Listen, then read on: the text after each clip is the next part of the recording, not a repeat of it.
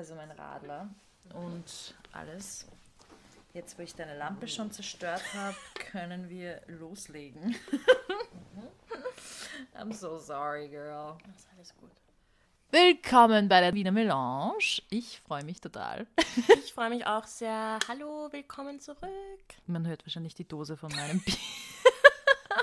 ich habe mir heute einen Radler gegönnt, weil ich fand, dass das jetzt angebracht war heute. Durchaus, nein? Ja, Cheers at that point. at that point, cheers. Prost. Cheers. Pröstelchen. Pro. Pröstelchen darauf, dass wir wieder mit einem Meter Sicherheitsabstand ähm, aufnehmen können, weil jetzt war ja diese Corona-Pause quasi bei, Mhm. unserem, bei unserer Planung und wir konnten keine Episoden aufnehmen, weil wir bis jetzt auch noch nicht wirklich den Dreh raus haben, wie wir das richtig gut machen aus der Distanz. Es gibt sicher eine Möglichkeit, aber wir haben das bis jetzt noch nicht herausfinden können. Ja, und es ist auch ein ganz anderes Feeling, wenn wir im selben Raum sind Ja, und äh, miteinander quatschen, als alles so digital zu machen. Finde ich auch, finde ich auch. Es ist irgendwie ganz anders. Ich meine, das ist jetzt eine freaky Zeit gewesen für uns alle, glaube ich. Yep. Wir waren besonders aufgeregt, weil wir diese Woche, oder ich zumindest, weil ich diese Woche die ersten Sachen, die wir vom Podcast gemacht haben, an meine Freunde geschickt habe, um mir ein bisschen Feedback zu holen. Das ist ja doch auch ganz wichtig, was deine Freunde und was deine, deine nächsten Leute von einem Projekt halten. Und es war aber voll schön. Ich habe viele positive Sachen gehört, dann habe ich viele Punkte gehört, wo ich mir dachte, okay, passt, daran müssen wir arbeiten. Und das war einfach total ermutigend und motivierend. Ja, also man muss vielleicht dazu sagen, wir, also in, wo wir uns jetzt momentan befinden, es ist Anfang Mai. Und wir haben jetzt eben schon ein paar Episoden gedreht und wollten einfach von unseren engsten Freunden und Freundinnen ein bisschen Feedback bekommen, wie kommt das Ganze überhaupt an, weil natürlich ist es das eine, wenn wir unseren eigenen Podcast feiern, aber wir wollten einfach wissen, so hey, wie gefällt es dir eigentlich? Und genau, mir ging es da gleich, also einfach zu hören, wie deine Liebsten das so aufnehmen Ja. und wahrnehmen, ist super spannend gewesen. Und wir haben auch echt konstruktives Feedback und konstruktive Kritik bekommen, die wir eben schon versuchen, in dieser Episode umzusetzen. Hoffentlich erfolgreich, aber ich bin da guter Dinge. Ja. Das heißt, du warst diese Woche eher excited, ah, darf man ja nicht sagen, weil wir zu, viel, zu viele Anglizismen verwenden, wurde uns ja auch mitgeteilt. Aufgeregt. Ja. ja. Genau. ja, schon. Und ich war mega beschäftigt. Zum ersten Mal, seit ich wieder da bin, war ich super beschäftigt diese, diese Woche, weil ich ganz viele neue Projekte auf einmal bekommen habe oder an ganz vielen neuen Projekten mitarbeiten darf. Übrigens, dieses Sofa macht seltsame Geräusche. Nur, falls ihr irgendwelche fragwürdigen Geräusche hört, es ist das Sofa, ich verspreche es. Ich schwöre. Nein, aber ich habe auf einmal wirklich ganz viel Arbeit bekommen und habe mich wirklich produktiv fühlen können. Und ich weiß nicht, das, das hat mir gefehlt. Normalerweise beschwert man sich ja immer so, oh, ich möchte nicht in die Arbeit, aber mir ging es schon echt ein bisschen. Und ich habe endlich angefangen, Voice-Overs zu machen für YouTube-Videos. Voll cool. Ja. Super random. Das hört man ja nicht alle Tage, aber Nein, aber ich habe mich einfach beworben und wurde genommen für einen Kanal, der vielleicht ein bisschen fragwürdige Geschichten postet. Also inwiefern fragwürdig? Magst du Es näher drauf halt- eingehen? Nein. Ganz ehrlich, nein. Nein, es sind so Teenie-Geschichten. Das habe ich dir erzählt. Es ist so.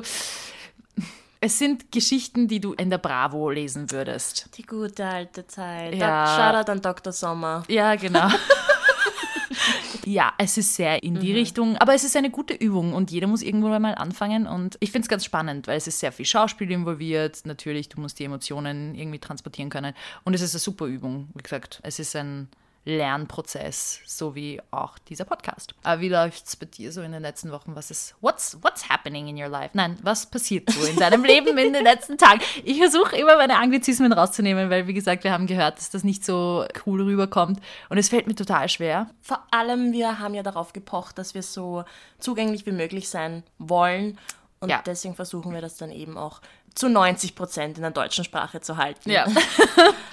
Ja, also meine Woche war eigentlich auch ganz gut. Ich habe meine Seminararbeit eben letztes Monat abgegeben und meine Note bekommen. Das ist eine Eins und ich bin richtig stolz auf mich. Yay! Kennst du das, wenn du sehr, sehr hart an etwas arbeitest und Ja. auf der einen Seite, ja, Noten definieren nicht deinen Wissensgrad und so weiter und so fort, aber auf der anderen Seite, ich möchte natürlich auch diese Bestätigung bekommen, dass es so passt, wie ich es formuliert habe und recherchiert habe.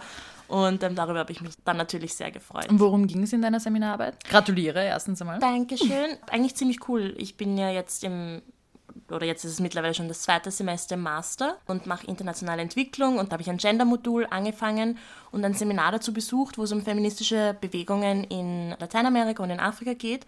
Und in meiner Seminar, es ist auch wirklich sehr spannend gewesen. Und in meiner Seminararbeit habe ich mir angeschaut, was PolitikerInnen in Ruanda dazu beigetragen haben, um die Gewalt an Frauen und Mädchen einzudämmen. Ich habe mir die Gesetzeslage angeschaut, zum einen die politische Beteiligung von Frauen und wie diese die weibliche Zivilgesellschaft unterstützt hat. Ja, also es war mega spannend. Super, darf ich das mal lesen? Ich glaube, ich habe dich das eh schon mal gefragt. Gerne. Jetzt werde ich schüchtern, aber ja. Das Gesicht, das Gesicht von Beverly sagte alles andere als gerne, aber. nein, nein, gerne, gerne. Ja, ich, ich finde das voll spannend und ich weiß über das Thema echt wenig. Das heißt, das wäre wieder so ein ganz viele Aha-Momente. Ja, also es war auch sehr spannend, darüber zu recherchieren und generell so ein bisschen ja auch so politische Recherche auf die Art zu treiben. Also wenn mhm. ich mich mit dem Thema auseinandersetze, Gewalt an Frauen, dann ist es eher so, okay, wie sieht es zivilgesellschaftlich aus, aber so diese politische Ebene mal vor allem nicht nur in einem anderen Land, sondern auch anderen Kontinent anzuschauen, war auch mhm. mega spannend. Also ja, ja, ja. echt voll faszinierend. Ja, aber du hast vorhin was Interessantes angesprochen. Du hast gesagt, jetzt, wo du wieder da bist. Mhm. ich möchte jetzt nicht sagen, aber du solltest ja eigentlich gar nicht da sein. Dankeschön. Ja, das stimmt. Also äh, gegebenenfalls wäre ich eigentlich immer noch in Brasilien. Ich bin im Februar nach Brasilien geflogen und wollte mehrere Monate dort bleiben, damit ich Portugiesisch lernen kann. Und ich fliege im Februar sehr aufgeregt und voller Vorfreude weg. Und etwa ein, einen oder eineinhalb Monate später ist sozusagen die Welt untergegangen ein bisschen oder ist die Welt in Flammen gestanden auf einmal. Von 0 auf 100. Also ich bin angekommen und weil du eben auch von Frauenrechtsbewegungen in Lateinamerika und Afrika gesprochen hast, es war so interessant in Brasilien mitzuerleben, wie stark sich und wie laut sich die Frauen Sternchen dazu äußern und wie, wie aktiv sie sich an Bewegungen beteiligen. Es war auf ganz vielen Ebenen eine sehr, sehr bereichernde Reise. Ich habe auch sehr viel Portugiesisch lernen können, aber es wurde dann durch Corona unterbrochen. Mhm. Sehr, sehr plötzlich. Ich war im Norden, in der Nähe von Salvador da Bahia, wo zum ersten Mal die Sache ein bisschen ernster geworden ist. Weil bis dahin, also es ist viel später nach Brasilien gekommen als nach Europa. Meine Familie hat schon ernsthafter über Corona geredet, als drüben in Brasilien noch darüber gescherzt wurde. Mhm. Und auf einmal, also wirklich eine Woche später, war es dann aber dort auch schon so, dass die Leute angefangen haben, ihre Sachen zu packen, also die Touristen angefangen haben, die Sachen zu packen und nach Hause zu fliegen. Bei mir war es so, dass ich sehr weit entfernt war von einem Flughafen. Es war bizarr, weil auf der einen Seite dachte ich mir, ich bleibe einfach da und sitze es dort aus. Auf der anderen Seite habe ich mir angeschaut, wie Bolsonaro, der Präsident von Brasilien, mit dieser Sache umgeht. Mhm. Und es war nicht sehr vertrauenserregend, sagen wir so es hat mir einfach kein gutes Gefühl gegeben, in einem Land zu sein, das so weit entfernt ist von zu Hause, wo ich einfach eindeutig nicht irgendwie, es ist einfach so weit weg gewesen und es hat mir Angst gemacht, dass hier die Ausgangsbeschränkungen schon in Kraft getreten sind. Das war dann der Punkt und natürlich wurden alle in Österreich, also alle, die in Österreich leben, nach Hause gerufen und dann bin ich diesem Ruf gefolgt und habe meine Sachen gepackt und es war traurig, weil ich habe gesehen, wie sich die Leute innerhalb von drei Tagen verändert haben und auf einmal die Hostels all ihre Buchungen verloren haben und die Existenz von vielen, vielen Menschen einfach von einem Tag auf den nächsten komplett verschwunden ist. Und das war schmerzhaft. Und die Rückreise war natürlich ziemlich traumatisierend ein bisschen. Vor allem, weil ich bin ja keine Österreicherin. Das heißt, ich hätte an keiner Rückholaktion mit teilnehmen können und hätte nur das Recht, nach Ungarn zu tra transportiert zu werden, glaube ich. Und ich habe gerade noch die letzten Flüge erwischt, habe gesehen, wie es ist, in der Pandemie zu reisen und es ist nicht so, nicht so geil.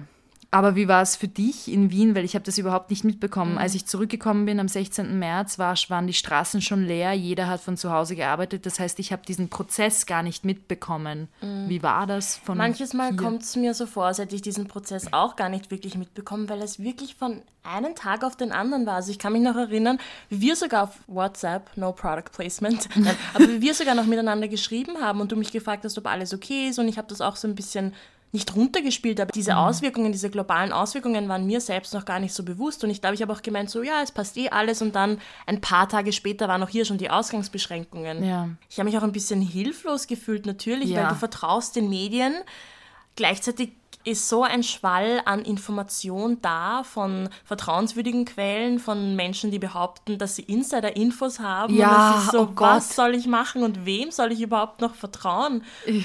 Und dann laufe ich zum nächsten Supermarkt und kaufe mir, weiß ich nicht, das war ja auch so, genau, dieser, diesen Running Gag habe ich überhaupt nicht verstanden, weil wenn, wenn alles den Bach runtergeht, dann ist, glaube ich, nicht meine einzige Befürchtung, dass ich kein Klopapier habe. But okay, no also kein, ich will jetzt da niemanden zu, auf die Füße treten, ist natürlich auch berechtigt, aber das war halt nicht meine größte Sorge. Nein. Aber ja, es, das ging alles auch total schnell. Ja. Ich habe das Gefühl, ich kann auch gewisse Tage gar nicht mehr so zusammenfügen, weil das irgendwie mhm. alles eine lange Schleife ist von mhm du schaust, welche Neuigkeiten es gibt, du versuchst dich irgendwie zurechtzufinden. Ja, und ich habe dann eben mit meiner Mitbewohnerin einen größeren Einkauf gemacht mhm. und wir mhm. haben dann geschaut, okay, wir sind jetzt zu Hause, wir schauen, dass es uns gut geht, dass es passt. Ich hatte das Glück, dass ich auch meine Arbeit nicht verloren habe. Da ja. hatte ich auch ein bisschen Angst, ja, ja. weil zwei Freundinnen von mir haben ihren Job verloren und dann bekommst du jeden Tag eben auf der einen Seite von den Nachrichten mit, wie es jetzt ja. so in Österreich aussieht und global und dann hörst du noch von deinen engsten Freunden oder Vertrauten, denen das auch passiert ja. ist. Das ist super scary und also ja, also da, da denke ich mir noch gut, dass ich meinen Job noch behalten durfte. Danke. ArbeitgeberInnen.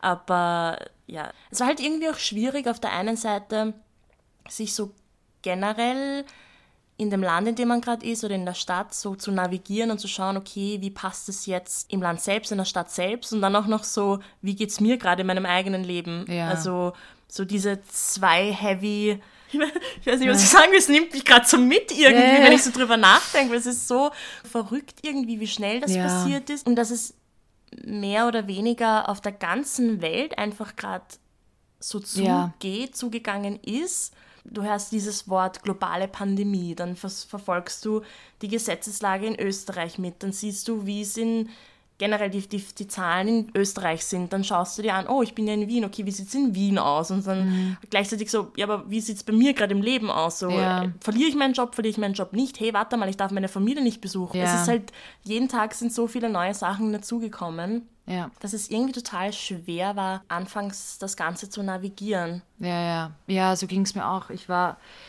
wie gesagt, als die ersten Fälle in Italien bekannt geworden sind und die überhaupt die ersten Fälle in Österreich, da habe ich mir gedacht, okay, egal, wurscht, was passiert, ich bleibe in Brasilien, ich ziehe das durch. Und je ärger die Situation in Wien bei uns geworden ist, desto mehr habe ich mich eigentlich darauf versteift, in Brasilien zu bleiben, weil es dort eben nicht so war. Und dann an einem Tag in Maceió hat ein Freund von mir gesagt, hey, ich kann jetzt, ich kann nicht mit dir rausgehen, weil meine Tante schaut zu viel fern und sie hat Angst vor Corona und sie will mhm. mich nicht rauslassen. Und das war so ein Punkt, wo ich gesagt habe, uff.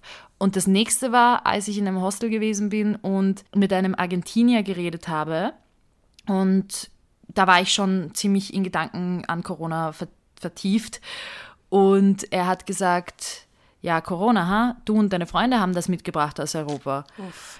Und das war schon auch so für mich ein Moment, wo ich mir dachte, es ist eigentlich vielleicht gar nicht gut, jetzt mhm. Europäer hier in Südamerika zu sein, weil ja, Tourismus ist sicher einer der Hauptgründe, warum Corona sich so schnell und rasant und verheerend verbreiten konnte.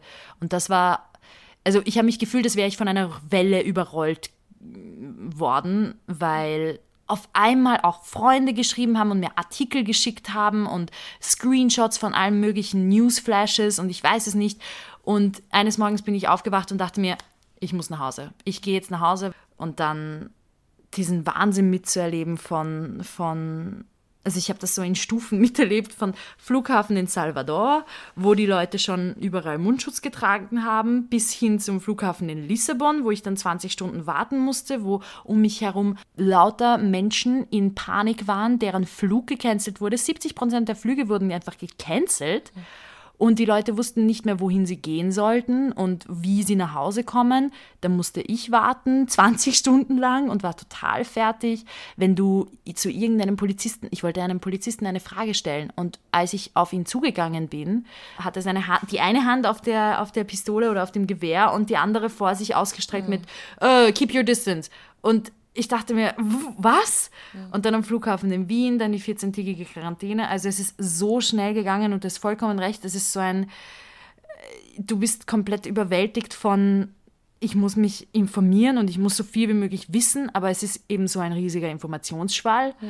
Und dann vergisst du ein bisschen darauf zu schauen, hey, wie geht es jetzt mir eigentlich? Geht es mir gut? Bin ich okay? Ja, total. ja. Das stimmt, ja, das hätte ich jetzt ganz vergessen. Du musstest ja zwei Wochen lang in Quarantäne, das heißt, du durftest eigentlich auch gar nicht raus. Mhm. Wie war das für dich, zurechtzukommen? Es war echt nicht so easy. Es war echt nicht leicht, weil wir, also ich wohne im Moment mit meinem Freund zusammen und ich bin sehr happy, dass ich nicht alleine gewohnt habe, weil ich hätte das, glaube ich, schwer ausgehalten. Aber was das Problem ist, ist bei uns ist so wenig Sonnenlicht. Das heißt, es war eine dunkle Wohnung, zwei Wochen. Ich durfte meine Mama nicht sehen, die ich sowieso schon zwei Monate fast nicht gesehen habe. Es war, es war nicht leicht. Wie gesagt, ich will mich echt nicht beschweren, weil es gibt viel Schlimmeres und ich habe es eigentlich noch ziemlich gut erwischt. Kein, keiner meiner Flüge wurde gecancelt. Ich bin gut nach Hause gekommen. Hast du eigentlich auch was Positives aus der Quarantäne rausziehen können? Also hat es irgendwie vielleicht doch Kraft gegeben, dass du mal mit dir selbst konfrontiert warst? Oder war es eher so, ah, ja, ich will raus? auf, gewiss, auf eine gewisse Art und Weise schon. Also am Anfang fand ich sehr, sehr schwer, weil auch dieser Druck, oder? Hast du den nicht auch gespürt? Total. überall auf Instagram und auf Social Media war es so Quarantine Body und Quarantine Workout oder mhm. so. Das waren die Hashtags, die getrendet haben und jeder wollte unbedingt die ganze Zeit Home-Workouts machen und sich denken, ich lerne jetzt eine neue Sprache während der Pandemie oder, oh, äh, arbeite an deinen Fähigkeiten und keine Ahnung. Und ich dachte mir nur, Leute, wir sind in einer globalen Pandemie. Das ist kein Self-Development Holiday, also kein Selbstentwicklungsurlaub. Es ist natürlich, dass du dich, ich habe mich am Anfang total depressiv gefühlt und mhm. kraftlos und motivationslos und da war das ein bisschen schwierig, all das zu sehen. Aber am Ende habe ich doch auch ein bisschen den Fokus mehr auf Sachen richten können, die mir wichtig waren und die ich eine Weile lang aufgeschoben habe. Aber diesen Druck fand ich. Fandest du nicht auch, dass es ein bisschen übertrieben war, vor allem am Anfang? Ja, also ich, ich finde, ich bin ja sowieso ein Fan von oder versuche ein Fan von Self-Development zu werden. Das heißt, die mhm. Ansätze fand ich ja gar nicht schlecht. Vor allem auch etwas Positives mhm. aus einer negativen Situation zu ziehen. Mega wichtig. Aber dieser Druck, dieses, okay, wir sind jetzt in Quarantäne, du musst die beste Version deines Selbst werden. Du musst rauskommen aus diesem Ganzen mit zehn neuen Sprachen. Du musst, mhm. dieses, dieser Druck, dieses Müssen hat mich total fertig gemacht. Auch weil man sowieso, also ich persönlich habe sowieso schon schwer getan, das Ganze irgendwie einzuordnen und mich selbst in dieses Ganze einzuordnen und dann auch noch diesen äußeren Druck zu verspüren von, du darfst dich nicht unterkriegen lassen, du darfst nicht depressiv sein, mhm. du musst happy sein, du musst diesen Tatendrang noch immer haben. Das mhm. war total anstrengend. Und so dieses, diese Frage so, worauf wirst du dann zurückblicken können in deiner Quarantänezeit? Also mhm. was hast du geschafft in deiner Quarantänezeit? Weil ich mir dachte, ich muss doch nichts schaffen Eben. während einer globalen Pandemie. Ich muss nicht. Wenn ich kann, dann super. Also aufzuzeigen, dass die Möglichkeit jetzt eigentlich nicht schlecht ist, Sachen zu machen, die du vielleicht länger aufgeschoben hast, weil du keine Zeit hattest. Gut. Aber dieser Druck, ja, mhm. fand ich Und wenn das unter Anführungsstrichen einzige ist, dass du in dieser Zeit geschafft hast, wenn das Einzige das Überleben ist, dann ist das auch vollkommen okay, ja. weil das ist super wichtig. Ja. Also, ja, ja. Aber ich muss schon sagen, dass ein bisschen äh, so einen Kreativitätsanstieg habe ich so gegen Ende, also letzte Woche, schon gespürt, dass sich, es war am Anfang so eine Zeit der Depression und dann ging es über in, okay, was kann ich machen? Was, was ist gut für mich? Was brauche ich im Moment? Und dann hat sich so herauskristallisiert, ah, ich würde gerne das machen, ich würde gerne das machen. Beverly und ich haben an einem Kurzfilmprojekt gearbeitet. Das ist nur ein ganz kurzer Clip, aber ich dachte mir, weißt du was, machen wir das einfach. Machen wir das es ist schön, dass wir die Zeit dafür hatten, dass wir uns das wirklich vorgenommen haben und das gemacht haben und auch, dass wir weiter an diesem Podcast gearbeitet haben. Das freut mich total. Ich will jetzt nicht sagen, das ist thanks, thanks Corona, aber das Gute, was ich aus dieser Zeit mitgenommen habe.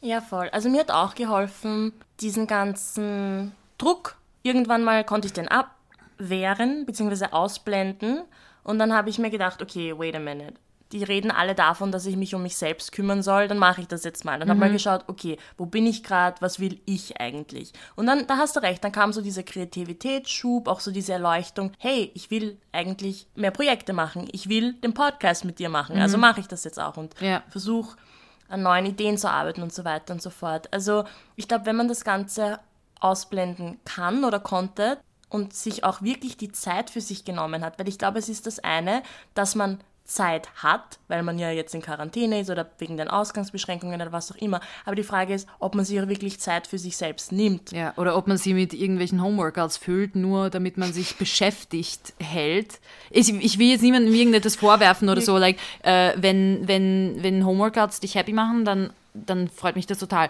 Aber ich glaube, was ich selber auch gemacht habe, ist, dass ich mir meinen Tag vollgestopft habe mhm. mit irgendwelchen sinnlosen Aktivitäten, nur damit ich mich nicht mit meinen eigenen Gedanken beschäftigen muss mhm. und mit meinen eigenen, ich meine, das ist ja mega schwer. Aber du hast doch auch, hast du nicht auch eine Woche gefastet? Genau. Also das ist doch auch mega, also ich meine, goddamn. Ja, voll. Respekt. Ähm, ich habe mit meiner Mitbewohnerin um, eine Fastenwoche eingelegt oder wir haben eine Fastenwoche gemacht, wo es lustigerweise in erster Linie gar nicht darum ging, dass ich jetzt weniger esse, sondern es ging mir darum, dass ich mal reflektiert oder einfach darüber nachdenke, wie ist denn eigentlich meine Beziehung zum Essen und zu meinem Körper. Und das ist eigentlich so ein Thema, mit dem ich mich nie beschäftigt habe und auch nie beschäftigen wollte, ganz ehrlich, aufgrund von verschiedenen Aspekten. Aber wir haben das eigentlich beide mhm gerade in dieser Woche gebraucht und hat noch die Motivation dafür und haben dann diese Fastenwoche gemacht.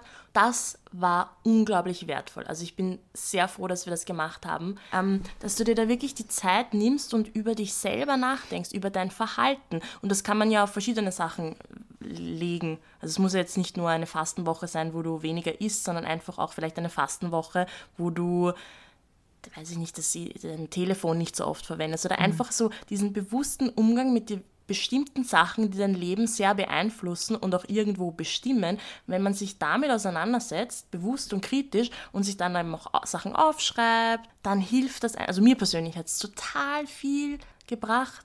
Was fandest du am herausforderndsten oder am schwierigsten während der ganzen Quarantänezeit? Hm. Oder gab es irgendetwas, wo du dir dachtest, boah, das brauche ich echt nicht mehr?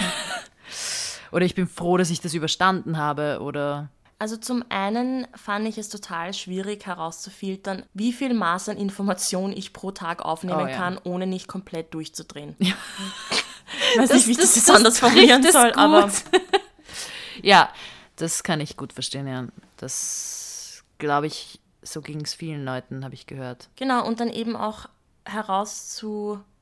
Ja, es so eben dieses Herausfiltern, so was kann ich überhaupt noch ertragen und vertragen. Was brauche ich auch? Ja. Das war auch eigentlich schwierig, weil ich so mit mir selbst konfrontiert war. Und dann in dieser Fastenwoche habe ich so gemerkt, wow, das brauche ich eigentlich, das brauche ich nicht, mache ich aber und ich investiere voll viel Zeit in Sachen, die ich nicht mag oder nicht brauche.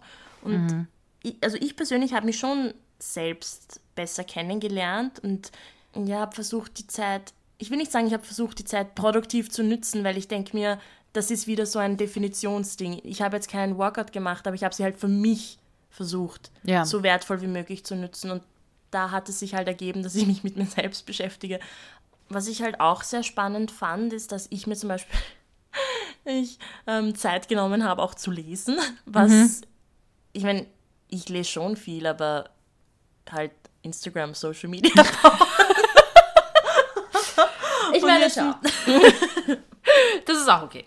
Nein, aber mir war es eben auch wichtig, dass ich einfach schaue, was sind denn so Dinge, die mich beschäftigen, wie kann ich mehr darüber erfahren und eben in puncto Fastenwoche, was ich auch noch sagen wollte, oder welches Thema da eben sehr aufgekommen ist, ist eben so Essverhalten und generell auch Gesellschaft. Ich finde, ich habe schon begonnen, die Gesellschaft aber auch sehr zu analysieren. So, wie ist denn die Gesellschaft eigentlich aufgebaut mhm. und welche Rolle habe ich? Eben dadurch, dass man ja. auf der einen Seite so dieses globale Image hat und dieses globale Ding und dann, wie stehe ich zu dem Ganzen, habe ich schon noch gedacht, hm, was, wie ist denn die Gesellschaft so und welche Rolle spiele mhm. ich in dem Ganzen? Auf jeden Fall, worauf ich hinaus wollte, ist, puncto Fastenwoche, ich habe ein total spannendes Buch, ich muss gestehen, erst angefangen, aber trotzdem möchte ich es anteasern oder euch davon erzählen. Das Buch heißt Fat is a Feminist Issue und ich finde der Titel, ich habe das Buch schon öfter gesehen und ich finde der Titel war so, oh my god, Fat, what? Ich möchte mich nicht mit diesem Wort alleine nicht nur nicht identifizieren, sondern nicht auseinandersetzen. So, das ist ja auch schon so negativ ja. behaftet eigentlich.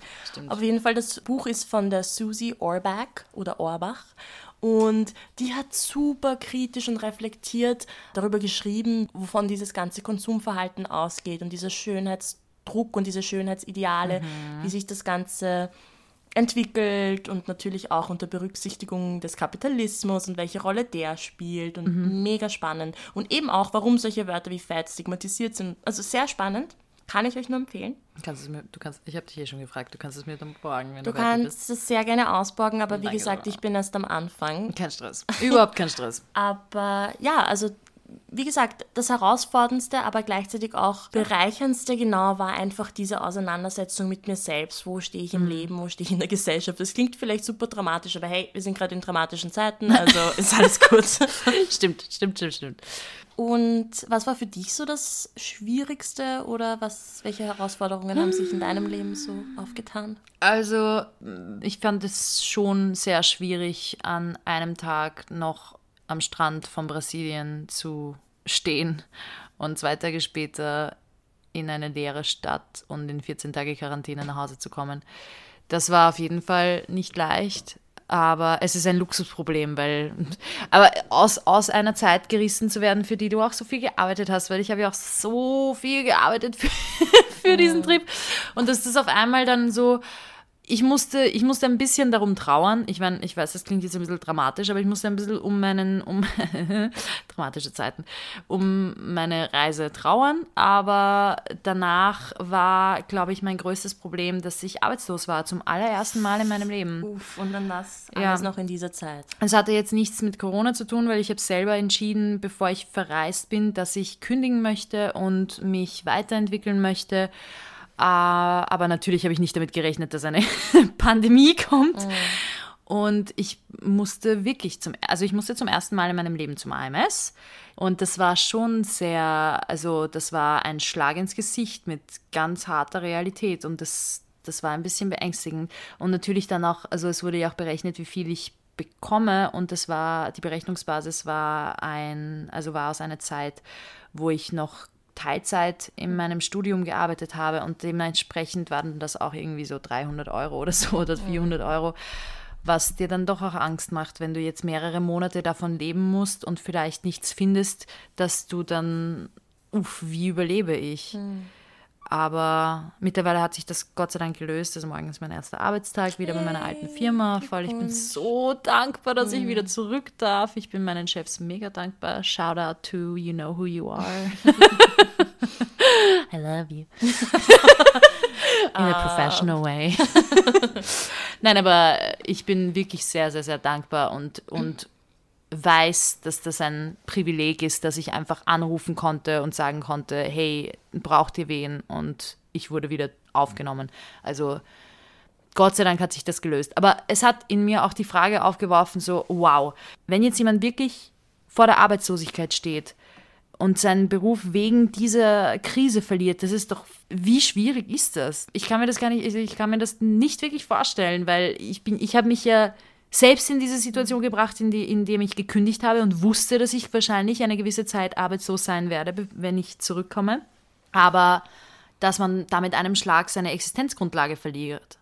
Und es ist ja nicht mal, also Kurzarbeit ist zum Beispiel eine Option für viele Firmen, aber nicht für alle. Ja. Wie machen das Eltern mit Kindern, mhm. die von zu Hause arbeiten müssen? Und also, wenn Bildungseinrichtungen geschlossen bleiben und Kinder aber trotzdem weiter betreut werden müssen, Die Großeltern können nicht aufpassen, weil sie sollen nicht, sie sind wahrscheinlich Risikogruppe. Mhm. Und dann kommen wir wieder zu dem Thema, dass es, dass viele Sachen hier an Frauen hängen bleiben werden. Die Kinderbetreuung zum Beispiel. Mhm. Und das ist ein Riesenpunkt, wie du gesagt hast, die Bildungseinrichtungen sind geschlossen. Die Kinder können nicht mehr in die Schule gehen. Und wenn du dir anschaust, die essentiellen Arbeitsgruppen sind ja größtenteils Frauen dominiert. Also Pflegeeinrichtungen zum Beispiel mhm. oder auch der Handel. Äh, das sind Berufe, in denen sehr, sehr, sehr viele Frauen arbeiten, die jetzt trotzdem weiterarbeiten mussten und möglicherweise ihre Kinder zu Hause hatten oder in Kurzarbeit waren und dann eben aber trotzdem drei, vier Tage äh, oder drei Tage, zwei Tage, ich weiß nicht wie genau, je nachdem, wie sich dieses Kurzarbeitsmodell dort in dieser Firma mhm. zusammengestellt hat, dafür sorgen mussten, dass ihre Kinder irgendwie betreut werden. Also ich, ich kann mir das gar nicht vorstellen, was das für eine Herausforderung gewesen sein muss für wirklich. Ich kann es mir auch überhaupt nicht vorstellen. Ich denke zum einen ist es eine Belastung, dass du eben, wie du sagst, so diesen, diese Existenzangst hast. Und ähm, wir haben ja auch einen super spannenden Artikel darüber gelesen, wo die Ines Grösenberger, das ist die Mitgründerin des Salzburger Frauenrats, sie ist mhm. Soziologin und Referentin für Frauenpolitik der Arbeiterkammer, erwähnt hat, dass wenn Frauen ihre Erwerbstätigkeit oder ihre Arbeit aufgeben müssen, um die Kinder zu betreuen mhm. oder sogar gekündigt werden, ja. dann hat das natürlich fatale Folgen. Ich zitiere sie mal, sie hat geschrieben, es handelt sich hier um eine Bedrohung einer eigenständigen finanziellen Existenzsicherung. Mhm. Und wie hart haben wir, wir als ein Frauensternchen, dafür gekämpft, dass wir eben eigenständig vor allem in puncto Finanzen sind. Und mhm. das wird dir von einem Tag auf den anderen weggenommen. Wenn du gekündigt wirst, weil du unbezahlte Care-Arbeit machst, also weil du Kinder betreust, das ist ja, ja das ja, ist ja. irgendwo auch ein Paradoxon, würde ich schon fast sagen. Ich. Das waren alles so Gedanken, die ich mir erst gemacht habe, als ich wieder in Wien zurückgekommen bin, was das für Auswirkungen eigentlich auf Frau, äh, auf unsere Gesellschaft mhm. und aber auch auf Frauen besonders, weil eben, ich weiß es nicht, ich habe das Gefühl und ich will jetzt nicht sagen, oh, es sind immer die Frauen, die schlimmer betroffen sind, aber ich habe doch das Gefühl, dass Frauen also ein bisschen mhm. äh, ärger betroffen sind von der ganzen Sache als Männer. Eben wegen dieser Kinderbetreuung. Traditionell und statistisch jetzt auch betreuen mehr Frauen die Kinder. Es nehmen mehr Frauen Elternzeit als Männer. Natürlich bleibt das dann an uns hängen. Frauen sind auch von Gewalt in diesem Fall eher bedroht. Stell dir vor, du hast einen gewalttätigen Partner und musst, musst bist gezwungen, mit ihm zusammen zu wohnen. Also du, du, du, darfst nicht einmal mehr das Haus verlassen mhm. oder sollst das Haus nicht verlassen mhm. und dein Partner ist, ist aggressiv, psychisch oder körperlich, aber das ist, das ist ein Albtraum. Da ist es auch, auch kein Geheimnis, dass die häusliche Gewalt gestiegen ist. Also das ist einfach ein Fakt. Und mir ist wirklich erst schrittweise bewusst geworden, was für verheerende Auswirkungen es auf welche Bereiche des Lebens genau hat und wie viele davon betroffen sind. Hm. Also wie viele Bereiche deines Lebens davon betroffen sind. Hm. Also man muss ja dazu sagen, dass auch vor der Pandemie eine von fünf Frauen in der EU schon einmal von häuslicher Gewalt betroffen war. Mhm. Jetzt stell dir vor, oder wie du gerade gesagt hast, du lebst mit einer gewalttätigen Person zusammen, Ausgangsbeschränkung, du sollst oder darfst slash sollst nicht rausgehen. Jetzt bist du in so einer Situation, möchtest Hilfe suchen, Hilfe in Anspruch nehmen, hast aber Angst, zum Beispiel die Frauenhelpline anzurufen, ja. weil dein Partner oh. neben dir sitzt auf der Couch. Das sind unglaublich schwere Umstände, das heißt, zum einen habe ich schon eine herausfordernde Situation, in der ich mich befinde, plus dann noch die ganze Corona-Situation macht alles natürlich tausendmal schwieriger. Gott sei Dank gibt es sowieso Institutionen und Vereine, die auch Online-Angebote zur Verfügung gestellt haben und schnell reagiert haben, aber trotzdem sich das mal so vorzustellen, ja, das, das, die, die ganze Situation hat einfach verheerende Folgen mit sich gebracht oder einfach Situationen verstärkt, negative Situationen verstärkt, die, die mhm. vor der ganzen Corona-Situation eh schon da waren und das natürlich auch gruselig ist, dass einfach, wie man von einem Tag auf den anderen zu Hause sein muss, mit, äh, mit der gewalttätigen Person Zeit verbringen muss. Ja. Also das ist ähm, ja, ja. ja. An dieser Stelle möchten wir natürlich auch gleich einmal die Nummer der Frauen-Helpline bekannt geben. Das ist 0800 222 555. Wir werden sie auch auf unsere Podbean-Seite stellen, damit ihr sie sehen könnt, wenn ihr sie braucht. Was ich interessant gefunden habe und was ich auch nicht wusste bis vor kurzem, ist, dass es eine Männer-Helpline gibt. Mhm, die Männerberatung meinst du? Die Männerberatung. Mhm. Also das, weil wir über... Oder Männerberatung Wien, ja. Männerberatung Wien, genau.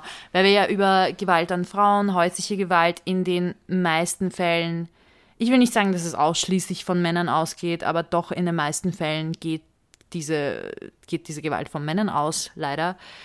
Aber dass man dann dazu wie heißt es, opferschutzorientierte Täterarbeit leistet, mhm. richtig? Mhm. Das heißt, was genau macht, macht die Männerinfo.at? Also was, wann ruft man bei dieser Nummer an? Das ist übrigens 0720 70 44 00, stellen wir auch auf unsere Podpin-Seite. Mhm.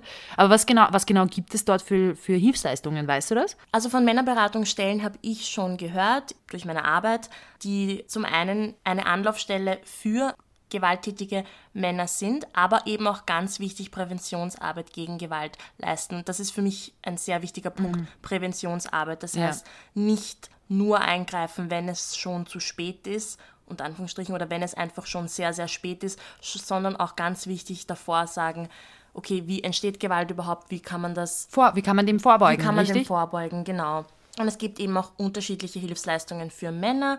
Genau, also es, wie ich schon gesagt habe, es gibt eben Beratung für Männer bei, Zitat, Gewalt in der Familie, eben auch bei Wegweisungen, bei Betretungsverbot, Krisenintervention, Deeskalation und Konfliktberatung. Und da wird auch ein breites Angebot an Unterstützung geboten, was mhm. ich auch sehr wichtig finde. Ja, auf jeden Fall. Ich, ich meine, für mich war es logisch, dass das Problem nicht dort behandelt werden muss, wo es schon passiert ist, sondern dass, der, dass die Wurzel des Problems behandelt, behandelt werden muss. Genau. Deshalb finde ich das super und ich bin eigentlich ziemlich schockiert, dass ich das bis vor, ich weiß es nicht, bis vor einem halben Jahr oder so wusste ich davon nicht. Ich hoffe, das macht einen Unterschied. Ich hoffe sehr, dass es in Anspruch genommen wird. Wirklich ich glaube auch oft, dass das Problem ist, dass sich Menschen, die ein Problem mit Gewalt haben, sich vielleicht nicht eingestehen, dass sie ein Problem mit Gewalt haben und deshalb keine Hilfe suchen, aber das ist ein ganz anderes Thema. Mhm. Grundsätzlich, ja, ich glaube, diese Krise verstärkt viele Probleme, die wir schon hatten. Und viele dieser Probleme sie haben mit, mit der Geschlechtergleichheit zu tun. Mhm. Ich meine, es ist, glaube ich, einfach wie ein Megafon vor all unsere Probleme halten und dann kristallisiert sich heraus, womit wir schon seit so vielen Jahren kämpfen und was uns im Weg gestanden ist, weshalb wir überhaupt diese Sachen haben. Und es ist aber auch leider ein eine gute Ausrede für gewisse Sachen, damit jetzt gewisse Regelungen und Gesetze eingeführt werden, um schon wieder irgendwie antifeministische Gesetze zu verabschieden, wie zum Beispiel in den USA. Ich meine, das war vor ein paar Wochen in den News oder vor ein paar Tagen, dass fünf Staaten, Ohio, Texas, Alabama, Iowa und Oklahoma, ähm, Abtreibungen als nicht essentiell einstufen in dieser Zeit mhm. und besonders in dieser, also in dieser Zeit der Pandemie, diese verbieten. Mhm. Weil es ist ja non-essential, es ist ja nicht essentiell, es ist ja nicht, nicht als wäre es dringend oder so, mhm. dass man eine Abtreibung rechtzeitig macht, es ist ja es ist wurscht ich finde, mich regt das so auf, weil ich mir denke, Leute, wir haben echt andere Probleme. Warum nehmt ihr schon wieder irgendwelche, warum, warum beschäftigt ihr euch schon wieder damit, wie ihr über den Uterus von Frauen bestimmen könnt, ob mhm. sie jetzt ihre Kinder gebären oder nicht? Es ist, ja, ich, ich finde es halt auch mega spannend, wie trotz allem, das bedeutet, globale Pandemie, Coronavirus, all diese verschiedenen Sachen, die man zu berücksichtigen hat. Welche Auswirkungen hat das Ganze auf die Wirtschaft? Welche Auswirkungen hat das Ganze auf die Bildung? Aus irgendwelchen Gründen finden EntscheidungsträgerInnen noch immer einen Weg, antifeministische Agenten durchzusetzen, mhm. sexistische Agenten, auch teilweise rassistische Agenten. Und das kann ich einfach nicht nachvollziehen. Warum? Warum hast du als Entscheidungsträgerin jetzt gerade in so einer Zeit nichts Besseres zu tun, als über den Körper einer Frau zu entscheiden und zu sagen, nee, das gilt jetzt nicht als essentiell, dass du einfach selbst über deinen Körper entscheidest. Als, als hätten wir nicht größere Probleme. Also warum, warum, warum kämpfen wir diesen Kampf, wenn Und das auch noch, Entschuldigung, dass ich jetzt unterbreche, aber jetzt drehe ich gleich durch. Nein, aber es, ist, es verärgert mich jetzt, je mehr ich drüber nachdenke, dass auch das dann auch noch so zu tarnen und zu behaupten, ja. wir weil, wollen Krankenhäuser entlasten ja, oder so? Ich meine, das ist sicher nicht der Grund, warum du jetzt diese Verbote erlassen möchtest. Verbote, die du seit Jahren versuchst durchzusetzen. Es, ja, ich verstehe es nicht. Ich finde es ich find's traurig. Ich finde ich find es so traurig, dass wir das eben durch diese Pandemie so viele, wie schon gesagt, so viele Sachen aufgezeigt werden. Das Problem mit berufstätigen Müttern, dass sie eigentlich in nicht bezahlter und bezahlter Arbeit insgesamt stundenmäßig etwa 55 Stunden in der Woche arbeiten, während Männer 49 Stunden arbeiten ungefähr die Woche.